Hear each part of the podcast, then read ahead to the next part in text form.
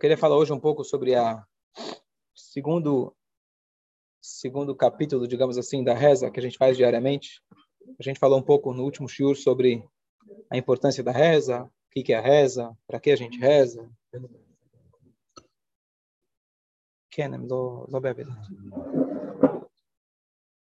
E hoje eu queria falar um pouco sobre o trecho que a gente faz todos os dias antes da reza, que muita gente esquece, que é os korbanot. Os korbanot são chamados, na verdade, a tradução são sacrifícios.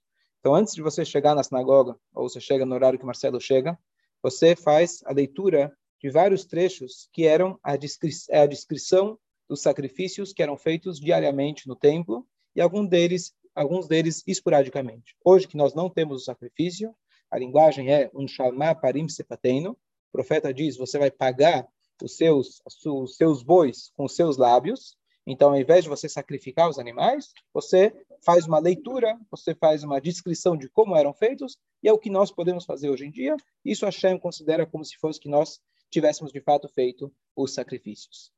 E, além da leitura dos sacrifícios diário que a gente faz, a própria reza, quando os sábios instituíram qual horário que nós vamos rezar, então quantas rezas temos por dia? Então depende. Depende. Mas aquele que frequenta a sinagoga só do Yom Kippur vai dizer que tem cinco rezas por dia. Isso se ele chegou em todas. Aquele que frequenta só de Shabbat, ele vai dizer que são quatro. Aquele que vem todos os dias ganhou um desconto, fica desce para três. Da onde vieram essas rezas? Então, o Talmud traz para a gente que elas são paralelas, por um lado, aos três patriarcas, Abraham, Isaac e Jacob. Abraão rezou de manhã, Isaac rezou à tarde, Jacob rezou à noite. Mas quando elas foram fixadas em relação aos horários, etc., elas são paralelas aos horários dos sacrifícios diários do templo. De manhã você tinha o Korban Tamid, o Korban diário da manhã, que é o Shacharit, Tamid Shel Shachar. À tarde você tinha o Tamid Shel Ben aquele Korban diário, todos os dias do ano, sem exceção, o Korban da tarde, que é o mesmo horário que nós rezamos Minha. E à noite você tinha a queima das gorduras do animal que ficavam ardendo, queimando no altar, e para lembrar isso foi instituído o Arvit, a reza da noite. Então, elas são paralelas ao, à rotina que tinha no templo. Então, número um, temos a leitura da descrição de como eram feitos os korbanot, e número dois, toda a reza como um todo, especialmente a Midah, ela é, de alguma maneira, ela está preenchendo o espaço, o lugar de, dos sacrifícios que se faziam lá diariamente. Um esclarecimento importante: as pessoas tendem a dizer de que na época do templo não havia reza, o que havia era sacrifício. Hoje, que não tem sacrifício, tem reza. Errado. Errado.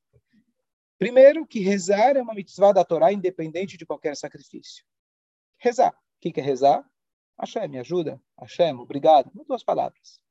Número dois, a própria Amidah, que é o texto oficial mais importante, como reza, falo como reza porque o Shema Israel é considerado uma mitzvah à parte da reza, mas é uma mitzvah da Torá. Então, o trecho que eles instituíram como reza é a Amidah. E a Amidah foi instituída no início da construção do segundo templo, que durou 420 anos.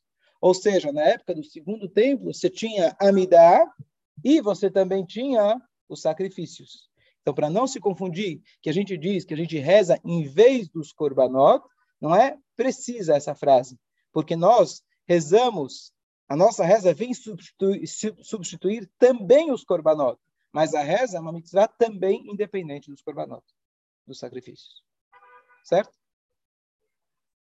Agora, a pergunta mais importante de todas é qual, qual o sentido dos korbanot quando se havia templo a ponto que hoje a gente faz essa descrição e todos os dias a gente reza inúmeras vezes que a gente possa voltar no trabalho do templo e ir ao Sheibane, Beitamigdash, que o templo seja reconstruído. Se imagina que o templo vai ser uma sinagoga muito grande, de mármore, cadeiras confortáveis, ar-condicionado, tela 3D, uma mechitzá para o rabino não ver que você está dormindo. É um sonho de consumo de muita gente, tá certo? Mas lá sequer é permitido sentar no Beit HaMikdash. Você entrava lá descalço. E lá se fazia o abate de animais. E todos os dias a gente está rezando para voltar a esse abatedouro enorme. Então, é claro que a gente precisa entender o que, que significa os korbanot e por que a gente reza tanto pela, pelo restabelecimento dos korbanot. E aí a gente vai entender melhor qual é o sentido da nossa reza, que hoje, de alguma maneira, elas são paralelas, ou elas vêm também, de alguma maneira, compensar pelos korbanot. Então, Jaime, por que Hashem ele fala, quando uma pessoa, por exemplo, ele peca, ele mata lá um carneirinho de hatat, por exemplo, ele traz um korban do pecado, ele mata o carneirinho, traz ele para Deus, e aí tá tudo certo. É isso? Esse é o sacrifício? Oh, boa. Começamos bem. Se aproximar. Perfeito. Então, a ideia do korban, o radical da palavra korban, é de karov, se aproximar. Então, ponto número um, existem algumas frases no Tanakh que dizem que Deus está criticando os sacrifícios do nosso povo, feitos para Ele mesmo. E Ele fala que vocês estão fazendo idolatria. Idolatria em trazer, Deus diz, para mim. Idolatria seria trazer para outros deuses. Mas Deus fala que os sacrifícios que vocês estão fazendo são idolatria. Por quê? Porque é um sacrifício que você mata o animal, no sentido de falar, bom, eu pequei, mas o animal agora leva o pecado. Você pega a galinha no caparote e fala agora quem é culpado é a galinha. Coitada, o que ela fez de errado? O que a galinha fez de errado? Ela é culpada pelo que você fez de errado? Você compra uma galinha, aqui custa caro, já pagam parte dos pecados, 30, 40 reais. O frango lá na roça custa dois, mas tudo bem. Mas você vai lá, paga 30, 40 reais, você resolve todos os seus pecados e agora a galinha é culpada? Você vai no dia de Rosh Hashanah, você reza para os peixes, assim como as pessoas dizem, reza para os peixes. Deus nos livra, a gente reza para Deus. Joga o pecado para os peixes, e aí, coitadinhos, vão morrer. Pelo jeito, a gente não tem pecado, que o nosso aqui já está uns 4, 5 anos aí, Baruch Hashem. Comunidade inteira, ninguém tem pecado suficiente para matar um peixe. Que, que história é essa? Você transfere a sua responsabilidade? Se você encara o Corban nesse, nesse formato, diz Hashem, isso é idolatria. Você pode estar trazendo o Corban para mim, não para uma imagem não para uma estátua. Você traz o corban para Deus, mas você acha que o corban vai fazer o trabalho por você? Você está fazendo como se fosse um suborno para Deus. Eu peco à vontade, depois eu trago aí uma oferenda, resolvi meus problemas. Isso é idolatria. Qual que é a ideia da idolatria? A idolatria significa você não tem que estar reverenciando com uma forma de assumir algum compromisso. Você simplesmente vai lá, dá um beijinho, dá uma oferenda, resolve teu problema e volta para tua vida é, como se diz, uma vida uma vida mundana, digamos assim, sem nenhum tipo de obrigação. Isso é idolatria. Você pode usar o pensamento idólatra para Deus também. Então, se você encara um corban, um sacrifício na época, você encarava um corban como simplesmente trazer uma oferenda para deixar Deus feliz, então você trouxe como se fosse uma idolatria. Todo o intuito do Corban é, como nós temos em todas as mitzvot, é através de um ato físico você está se aproximando de Deus. E esse ato começa pelo fato de você estar tá gastando dinheiro. Não é você estar tá pagando pelos seus pecados. E número dois, e mais importante, aquela pessoa que traz o sacrifício e não se arrepende, aquilo não tem valor nenhum. O sacrifício é trazido como se fosse você tem, você ofendeu alguém. Ao invés de pedir desculpa, você manda um presente para aquela pessoa. Ela vai te jogar na cara. Você está me dando presente? Eu estou ofendido? Está querendo me comprar? Depois que você pediu desculpa, você quer mandar um presente? Fala, poxa, ainda estou chateado pelo que eu te fiz. Vamos ser mais amigos. Vamos se aproximar mais ainda. Aí é muito bem-vindo. Então essa primeira ideia do sacrifício, o sacrifício ele é, ele vem dentro de um contexto espiritual ele vem dentro de um sentimento de Karov, um sentimento que a pessoa está querendo se aproximar de Deus. Para isso, primeira coisa, você vai ter a ideia, a intenção que eu estou agora querendo me aproximar de Hashem, eu quero, se eu pequei no caso, eu quero me arrepender e eu vou expressar o meu arrependimento através desse korban, desse sacrifício. Aqui está claro? Dúvidas? Agora, não eram todos os korbanot que eram para perdoar pecados. Você tinha os korbanot que eram o diário, a rotina diária no templo. Mas mesmo assim, essa rotina diária, o intuito dele era aproximar a pessoa de Hashem. Não era simplesmente subornar. Eu dou para Deus e eu faço o que eu quero. Isso vinha com todo um sentimento, na verdade representado pelos Koanim que estavam lá, em prol de todo o povo de Israel, eles sacrificavam aquilo e aquilo servia como um korban, um korban tzibur, se chama um korban, que ele servia para todo o povo de Israel. Agora, se a gente quiser ir um pouquinho mais a fundo e tentar explicar para o Partido Verde, protetor, protetores do anima, dos animais, os é, é, veganos e, e etc., como você vai pegar um animal, você vai matar ele para Deus? Aqui a gente precisa entrar numa explicação um pouco mais profunda. Isso vai explicar para a gente tanto a ideia de comer carne. Justo alguém me perguntou esses dias qual é a visão do judaísmo em relação ao veganismo, ao vegetarianismo, etc. E a gente vai entender também qual que é o sentido mais profundo do Corban. Por que a gente precisa ir para a parte mais profunda da Torá? Porque se você for olhar no Rama, por exemplo, Maimonides, ele diz que isso se enquadra naquelas leis, igual da Paraxá dessa semana, da vaca vermelha. É uma lei que não tem explicação lógica. Por que você vai pegar um animal justamente? Tchau, bom dia, bom dia. Por que justamente você vai pegar um animal para poder se aproximar de Deus? Se aproxima rezando, se aproxima fazendo outras mitzvot. Né? Já existe tefilim vegano? Tefilim vegetal? Não é caché. Tefilim tem que ser tem que ser do couro do animal. Mas por que Hashem escolheu justamente o animal? Então, o Rambam ele escreve o Sefer Ayad, que significa o Sefer de Alachot. Isso aqui é uma lei de Deus e não tem explicação lógica. Já o próprio Rambam, no seu livro chamado O Guia dos Perplexos, qual que é esse livro chamado Morena Evohim, já ouviram falar? O Guia dos Perplexos, ele vem trazer uma lógica humana para todas as mitzvot. Esse é o Guia dos Perplexos. E o que, que ele explica? Uma coisa curiosa, ele fala que todos os sacrifícios que eram feitos no templo, originalmente eram os animais usados para a idolatria. Mais simples a gente vê, a vaca, por exemplo, que até hoje na Índia é sagrado. Minha esposa tem uma amiga que ela estava indo dar luz, ela queria ter, ia ter um filho lá, mesmo na própria Índia, e no caminho tinha uma vaca atravessando a rua. Você não pode buzinar, você não pode mandar ela sair do caminho, que nasça no carro, mas você você não pode buzinar para vaca sagrada. Mas a gente vê aqueles símbolos antigos do, do, do, Egito, então você tinha lá o carneiro, que a gente lê na Torá, você tinha a vaca e etc., que justamente os animais que a Torá permite e ordena para que sejam sacrifícios são exatamente aqueles que eram usados para a idolatria. Então explica o Maimônides, numa forma extremamente racional, tentar racionalizar o que é irracional, ele diz que Hashem queria tirar eles da idolatria. Então, por exemplo, quando você chega para um filho, Deus nos livre, mas você fala, está fumando, o que é impróprio, faz o seguinte, traz seus amigos, vem fumar aqui em casa.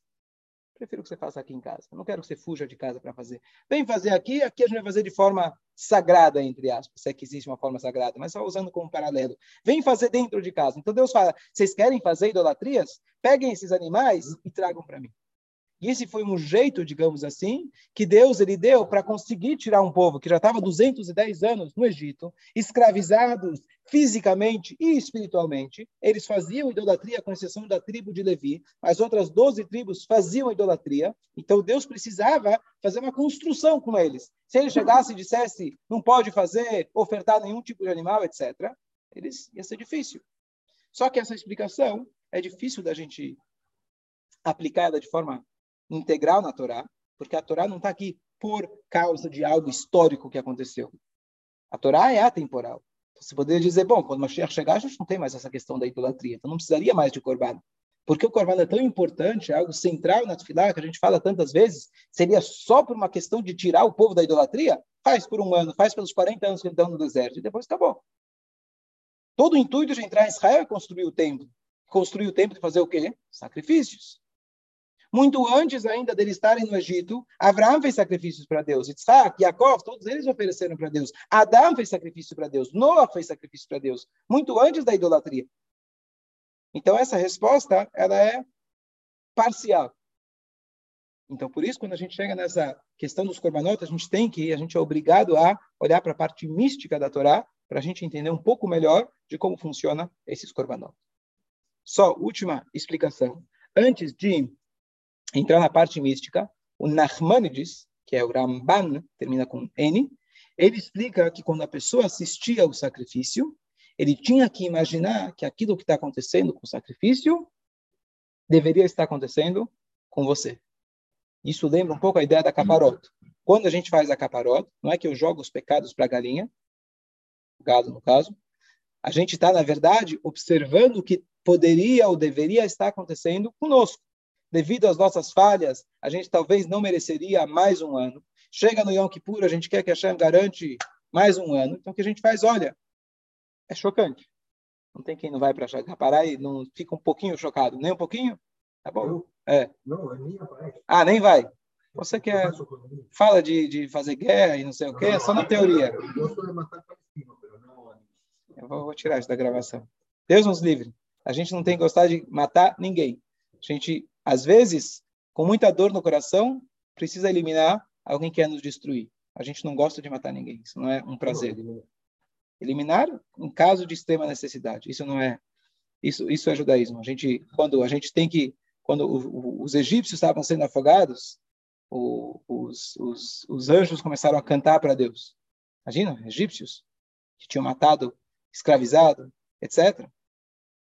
Deus afogou esses anjos. A gente não quando cai o seu inimigo, você não fica alegre. Sim? A gente, às vezes, com dor no coração, precisa tomar uma atitude que não é o que a gente quer.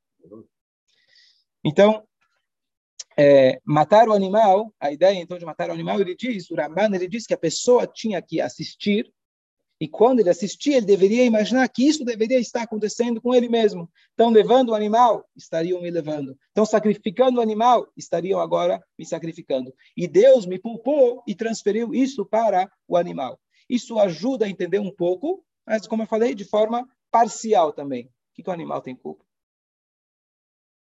Certo? Por que, que eu vou matar ele e não eu? Então, é, vamos partir agora para as explicações mais místicas. Então, para a gente entender isso, primeiro a gente tem que lembrar que Hashem ele criou quatro reinos: mineral, vegetal, animal e ser humano. Cada um desses reinos foi criado Kol Kadosh Baruch Hu, Tudo que Hashem ele criou, ele criou para a sua própria honra. Ou seja, a gente tem que partir do princípio que tudo que existe no universo foi criado por Deus e para Deus.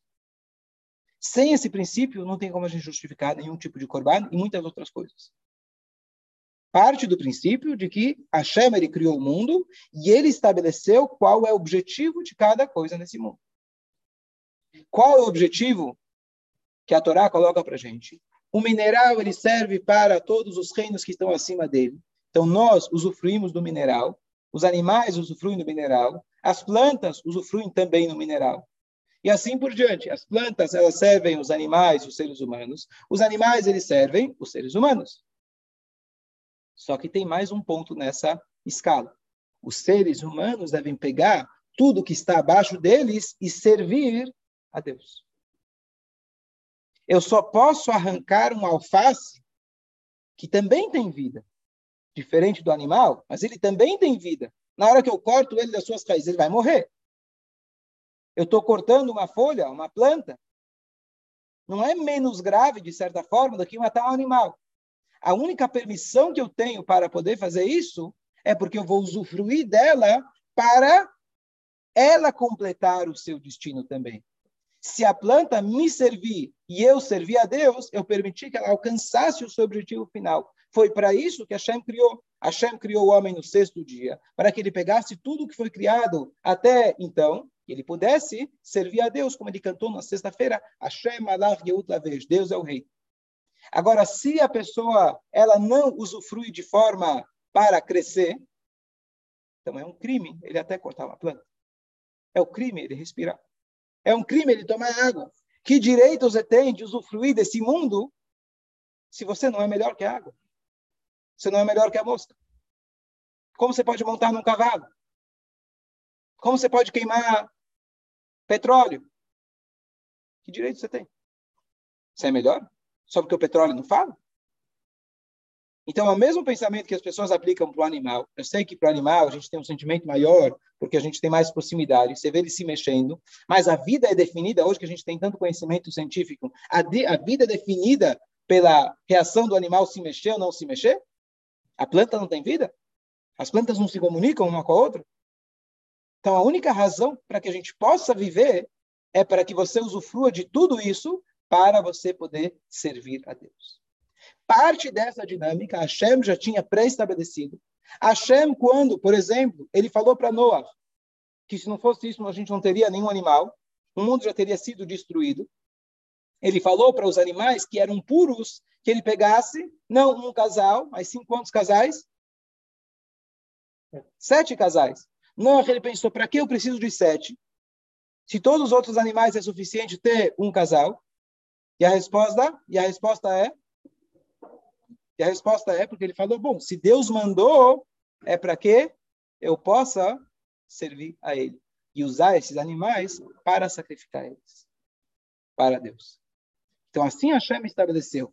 Então é uma coisa que às vezes para nós, para quem tem mais sensibilidade, especialmente eu sou chochet, eu não tenho problema, mas quem tem mais sensibilidade e fica chocado, então talvez não vá lá assistir. Não vai assistir, não tem se você não consegue, faz com a galinha e manda a galinha com outra pessoa. Você não precisa assistir a shreitá. Não faz parte do, do ritual. Gira a galinha, vai embora. Dá, dá para outra pessoa fazer. Com dinheiro, não é o ideal. Com dinheiro, não é o ideal. Se não tiver galinha, faz com peixe. Faz parte do ritual judaico. Se você estivesse no Beit HaMikdash, o que você ia fazer? Ia sair lá com uma placa na frente, todo mundo é, é, pró, pró verde, pró, é, abuso dos animais, etc. Assim Hashem criou o mundo. A gente vive num galuto onde a gente não enxerga. A gente fala, pô, você vai, você vai, você vai me dizer que o animal está feliz com isso? O animal está sofrendo. Não. A mesma Torá que te fala você tem que fazer o abate de forma que ele não vai sofrer. Um animal não pode ver o outro, por exemplo, sendo sacrificado. Tudo isso, a Torá toma esse cuidado, mas para que o animal ele possa cumprir a sua missão. E a sua missão, e aqui entra aquilo que a gente diz que é acima da nossa razão. Por que, de fato, Hashem escolheu que o animal tenha que passar por isso? Mas assim Hashem estabeleceu o mundo Assim Hashem ele colocou para a gente na Torá que os animais eles completam a sua missão servindo Hashem, servindo o homem que vai servir Hashem. Agora, se você vai comer uma carne só porque é um bom chouriço, só porque é gostoso, mesmo sendo kasher, mesmo sendo feito de acordo com abate, kasher, etc. Mas você come unicamente porque aquilo é gostoso, gostoso é o instinto animal. Então você não é superior ao animal, você não tem direito nenhum de matar o animal para você matar a sua vontade. Totalmente. Agora, se você come com o intuito de poder ter energia, servir a Deus, fazer desse lugar um mundo melhor, você está ajudando o animal a cumprir a sua missão. Agora, esse detalhe, você precisa acreditar na Torá. Porque a Torá fala para a gente, eu não tenho como escanear a mente do animal e falar que está feliz com isso a Neshama do animal, a alma do animal, né? bem Neshama, o Nefesh do animal, ele se completa na hora que ele serve a Deus. Quais são as maneiras? Ou que você vai usufruir ele de alguma maneira, ou para medicina, ou para comer, etc., para poder servir a Deus, ou você faz os sacrifícios que a Shem orientou a gente fazer eles na Torá. Deve pensar desse jeito. Que é gostoso. Exatamente. Se você come apenas para satisfazer o teu desejo, você é um animal. Não é só churrasco. É o pão com requeijão, é o café, é a água. Todas as nossas atitudes devem, ser direcionadas para a gente poder servir a Shem. Ó, o Marcos escreveu que ele adorou. Muito bom. Não sei se você adorou a carne ou adorou que agora não vai mais comer carne, mas é, de qualquer jeito, essa, essa é realmente a ideia. E é um trabalho constante da gente fazer. E só para vocês trazer uma, uma frase um pouco mais pesada, mas só para esclarecer isso, é, tinha um, um Rebbe famoso, esqueci o nome dele agora, que ele falou que ele morava na Alemanha. Ele viu que os alemães tratavam os cachorros como humanos. E ele previu, ele falou, um povo que trata os animais como humanos vai tratar humanos como animais. Isso ele falou muito antes de da, da década de 40, etc. Por quê? Se você olha para um animal, nada contra, se você trata bem teu animal, a Torá obriga e exige que você trate bem teus animais, inclusive está agora na nossa paraxá, que quando eles pediu água, pediram água, eles queriam água para quem? Para eles, para o seu rebanho. A Torá conta a história de Yitzhak, Rivka, Eliezer, etc. Ele queria que dessem água para o rebanho também a importância que a Torá dá, se não senta para comer antes de você alimentar o seu animal, se é proibido de fazer o animal sofrer. várias leis da Torá em relação ao cuidado que nós temos com o animal. Torá dá o máximo de cuidado com os animais. Mas, se você olha para o teu cachorro e você acha que está olhando no espelho, você olha para o teu cachorro e você compara ele com um filho, literalmente, a hierarquia está errada. Você tem que rever teus valores. Você tem que rever teus valores. Ontem alguém me mandou, falou assim, perguntou se pode cremar, cremar o cachorro. Perguntei, o que aconteceu? Morreu o teu cachorro? Que eu conheço já. Falou assim, só estava triste. Falei, lamento, deve ser difícil realmente, porque é alguém que você tem próximo de você. Não estou tirando a parte emocional. Mas você nunca pode nunca olhar para um animal como se fosse que está olhando para alguém que é igual a nós. Se você está olhando para alguém igual a nós, ou que você não sabe quem é teu filho, ou que você não sabe quem é você mesmo. Então a gente tem que saber claramente, você tem uma proximidade com o animal, isso traz para você, é, etc., alegria, não vou entrar no, no mérito da questão, mas você tem que saber muito claro a diferença entre o animal e o ser humano. Se você não sabe, então busque saber qual a diferença do ser humano para o animal. Se você não sabe, está na hora de começar a procurar. Se você coloca, como, assim, como se diz, temos animais é, irracionais e animais racionais, não é só a razão que nos difere. Porque o animal, de, muito, de certa forma, também tem razão. Só que a razão dele funciona em torno do seu instinto. Tem muitos animais que são muito inteligentes, certo? Mais que muita gente que está por aí, tá certo? Mas a razão, ela tem que reger o instinto. Se o instinto rege a razão, não tem propósito de viver, não tem propósito de ser um ser humano. Se a razão, ela rege o instinto, então aí você tem um propósito de viver, e aí você é superior ao animal, e aí você pode, e não só pode, você deve. E por isso Hashem criou o mundo de tal forma que nós precisamos recorrer a todos os reinos que estão abaixo de nós. Por mais que vai sair do reino animal, vai virar, vai ser vegano etc., você vai precisar matar as plantas. O que hoje já é grave se destruir uma árvore. E que na Torá também já é grave destruir uma árvore frutífera. Mas a Torá dá para gente o equilíbrio como fazer, quando fazer, etc. A mesma Torá que proíbe você trazer o mínimo de sofrimento para o animal, essa mesma Torá fala que você deve, quando necessário, quando você fazer com um propósito maior, matar o animal, usar ele para poder servir a Deus. Vamos voltar agora para o corban, o sacrifício. O que acontece? A ideia de você matar o animal, o que, que a gente pode explicar mais a respeito disso? Então, bom, Deus falou que esse é o propósito do animal. Mas qual que é, o que está acontecendo na hora do corban? Então, o corban tem vários tipos de korbanot. Mas você tem, por exemplo, um corban que ele é um boi, representando também o nosso instinto, que muitas vezes parece com um boi chifrador. Tem outras pessoas que são um carneiro. O carneiro é bonzinho, ele é tranquilo, ele é fofinho, não mexe nada dele, mas ele não deixa de ser um animal. Tem pessoas que são mais brandas, mas ainda são egoístas. O ego dela se expressa de forma diferente. Ela é humilde, mas é uma falsa humildade. Cada um desses animais que a Torá descreve para a gente, ele representa instintos diferentes nossos. Parecido com aquilo que o Rambam tinha falado, que quando você assiste o animal sendo sacrificado, você tem que pensar em você mesmo. Isso acontece. Quando o animal era sacrificado, na verdade, para nós, o mais importante era o trabalho espiritual paralelo sendo realizado na hora que o animal era feito. Na Torá não basta teorias. Você precisa tirar o dinheiro do bolso e dar para o pobre. Não adianta boas intenções. Para você realmente trabalhar o seu animal. Na época que se tinha Beit HaMikdash, e por isso a gente pede também que o Beit HaMikdash possa voltar rapidamente, que na hora que você vê de fato o animal, e você na hora sentia isso, que tinha o Beit HaMikdash, você via um leão, um, um, um, fogo em formato de leão consumindo aquele corban.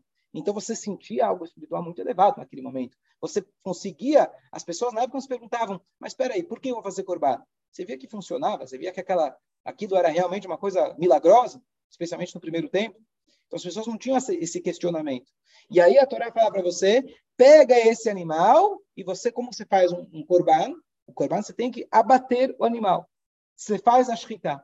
Qual que é a ideia de abater o animal? Abater o animal, o principal era para você tirar o sangue. Qual sangue? Aquele sangue da vida, chamado primeiro sangue, primeiro jato que saía quando eles abatiam. Aquele sangue entrava num recipiente e o principal do corban é pegar aquele sangue e aspergir ele sobre o altar. Se a pessoa não chegou, se o animal por algum motivo não chegou nesse estágio, o corban não valeu. Fazer a shkita, fazer o abate não era o principal. precisava do abate para você poder conseguir pegar o sangue e aspergir sobre o altar. O que, que é sangue? O que, que representa o sangue? Vida, nefesh, alma, alma. E o sangue ele é quente. Então, às vezes, a gente usa o calor da nossa vida para o churrasco que é gostoso. Você usou o sangue de forma animal. O que, que a Torá fala para você poder se aproximar de Hashem? O que você deve fazer? Pegue seu sangue, pegue a sua energia e comece a investir ela e jogue ela no altar, no misbeah. Altar significa você elevar e se aproximar, corban, se aproximar de Hashem. O que, que significa hoje para nós? Qual é o nosso trabalho durante a reza? E qual era o trabalho que eles tinham que ter mental, emocional, espiritual na hora de fazer o corban? Eu preciso pegar aquela minha energia, que às vezes ela é muito quente, para prazeres mundanos, para perder minha paciência, para competir, para brigar, e pegar tudo isso e direcionar esse sangue, não é exterminar esse sangue, direcionar para o crescimento toda a minha empolgação, que seja para poder ajudar as pessoas. Aquele que tem o Talmud diz para gente, aquela pessoa que nasce na segunda-feira, ou ele vai ser um assassino, Deus nos livre, ou ele vai ser um shoichet. Ele gosta de sangue. Essa é a nossa escolha. Você vai usar a tua força para Deus nos livre, para destruir ou para construir. E o Corban, ele vinha, essa construção diária, essa transformação diária, vinha para permitir nos ajudar, nos tornarem pessoas mais espiritualizadas. Significa que eu pego a minha carne, eu pego o meu sangue, eu pego o meu instinto animal, e agora o animal deixou de ser animal. O animal agora veio um leão, um fogo espiritual em forma de leão, e ele elevou aquilo. E quando você dá um passo para frente, você agora sacrificou o seu animal interior, agora você se tornou mais karov, mais próximo de Hashem. E esse é o nosso papel ao longo da Tfilah. A tefilá, a gente faz isso de maneira mental espiritual, sem o ato físico, mas a ideia é você pensar, meditar na grandeza de Hashem. Olhar para você e falar, pera, pera aí, será que eu estou perto de Hashem? Será que é o meu sentimento, a minha vida está girando em torno disso? E a tefilá é conexão. A cada dia você dá um passo para frente para você conseguir se melhorar. A tua índole, os teus sentimentos, os seus traços de caráter, e você ir se aproximando de Hashem. Esse é, essa é a ideia do Corban. Então, próxima vez que você for ler os sacrifícios, hoje à tarde, já em a gente faz a leitura, para para meditar nisso, que a ideia desse animal que era sacrificado, a gente descreve aonde era sacrificado, em que lado do altar, o que, que o Cohen fazia. Cada um desses detalhes tem o seu representativo espiritual. Não dá para hoje a gente ver todos eles. Mas o lado certo, onde que era feito o animal, em qual lado aspergia o sangue, quem levava o sangue, como levava o sangue, cada, cada passo desses são, na verdade, passos para o nosso crescimento. E essa é a ideia dos sacrifícios. Então, espero ter esclarecido um pouquinho. Vamos só resumir o que a gente falou. Primeiro, a ideia dos sacrifícios. A primeira explicação é um dogma. A segunda explicação do Ramba, ele traz para a gente que era para tirar as pessoas da idolatria. A terceira explicação, o Ramban, ele traz que era para a pessoa assistir e enxergar o que acontecia com ela mesma. E a quarta explicação, a gente foi para a parte mística, que Hashem ele criou os quatro reinos, cada um para servir o reino que está acima, e o animal ele completa o seu, a sua missão, servindo o homem que vai servir a Deus. E olhando por esse aspecto, essa ideia mais profunda é, a ideia mais profunda do Corban é que pegar o sangue animal e transformar ele em espiritual. Isso é o Corban que a gente faz hoje. Cada vez que você está com vontade de falar alguma coisa, você para e pensa, não é necessário? Você fez um sacrifício para Deus. E isso vale, tem um valor, de certa forma, até mais elevado que na época do templo, que era mais fácil. Eu matava um animal, aquilo já me, já me induzia para aquele sentimento. Hoje que a gente não tem essa visão, a gente não tem o templo físico, nós temos a cada instante para momentos para a gente poder para a gente poder servir a Deus. E essa é a ideia geral do Corban. Só um detalhe interessante, só para vocês verem como tudo tem o seu paralelo espiritual. Existe uma lei que você, antes de fazer a Shkita, isso mesmo hoje em dia, não é uma lei, mas uma orientação da Alaha, melhor, dar água para os animais. Você dá água para os animais, isso vai facilitar depois, na hora da shkita, deixa ele mais hidratado, e alguns outros procedimentos vai facilitar se ele estiver hidratado. No templo, eles faziam isso. Eles davam água para o animal. Então, como um paralelo, isso não é, é, é, é é, necessariamente alárrico, mas é, quando se faz um Fabrengen, por exemplo, se diz, antes de você matar o animal, qual é a ideia de um Fabrengen na União Racídica? Você se aprimorar espiritualmente, então você tem que dar água para o animal. O que, que você toma? É a vodka, é água para animal. Então você dá aguinha para o animal, ele vai ficar calminho, está hidratado, está tranquilo. E agora, qual que é a ideia? A ideia não é dar vodka. Se você começa o procedimento do, do corban e você simplesmente deu água para o animal, você fez o corban? Não, você perdeu o intuito. Não, dei muita água para o animal, ficou bêbado de água. Não fez nada. Então, a pessoa que foca só na vodka, fez absolutamente nada. Você dá um pouquinho de água, para aí você começar o procedimento da shkita. O que, que se faz no Fabrengen? A gente abre os corações e a gente começa a tentar enxergar melhor o nosso dia a dia. Às vezes, como eu sou egoísta, como eu sou uma pessoa que preciso melhorar meus traços de caráter, às vezes com uma história, às vezes com uma explicação, às vezes com, uma, com um exemplo, etc. A gente começa a abrir um pouco mais a nossa mente, que a ideia da Tefilá é a mesma. A ideia da Tefilá também é a gente fazer um Fabrengen com Deus. Só que você não vai fazer com vodka todo dia. O Tzemach Tzedek, ele tinha todo dia um, o secretário dele trazia um copo de água antes da reza. E um belo dia, depois da reza, ele veio se, se desculpar com o rabino e falou: Rebbe, mil desculpas. Mil desculpas. Eu percebi que eu te dei vodka em vez de água. O Rebbe falou: Ah, agora eu vi que. Agora eu entendi porque a reza foi diferente hoje. No dia seguinte, ele falou: Opa, funcionou, vamos de novo. O Rebbe falou: Não. Por que não? Falou, porque se eu tomar, quem vai estar rezando vai ser a vodka, não eu.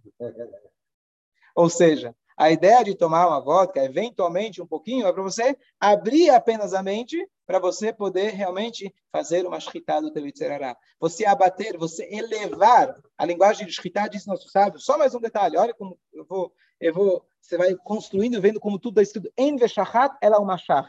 A ideia da shkita é você tem que fazer ir e voltar com a faca. Voltar em hebraico significa puxar, em hebraico significa, se fala mashach, limshoch puxar. A ideia de puxar é puxar alguém para cima. Então, mesmo a shkita, o ato de você cortar, a ideia de cortar é, a palavra em hebraico representa elevar. A ideia aqui não é destruir, é você transformar esse sangue e canalizar ele, direcionar ele para o crescimento. E assim vai. O corban, todo corban, ele tinha que ser salgado. A ideia do sal nas nossas vidas. É proibido usar mel. Cada um desses detalhes tem um paralelo nas nossas vidas. Vamos deixar para outro momento. Mas cada detalhe dos corbanot, eles têm o seu representativo. E a origem deles é o representativo espiritual. Ele se materializa na época que tinha o templo, que vai ter em breve, ele vai se materializar no animal. Mas todo o intuito é o nosso animal interior. Bom dia a todos. Bom dia. Quando o Senhor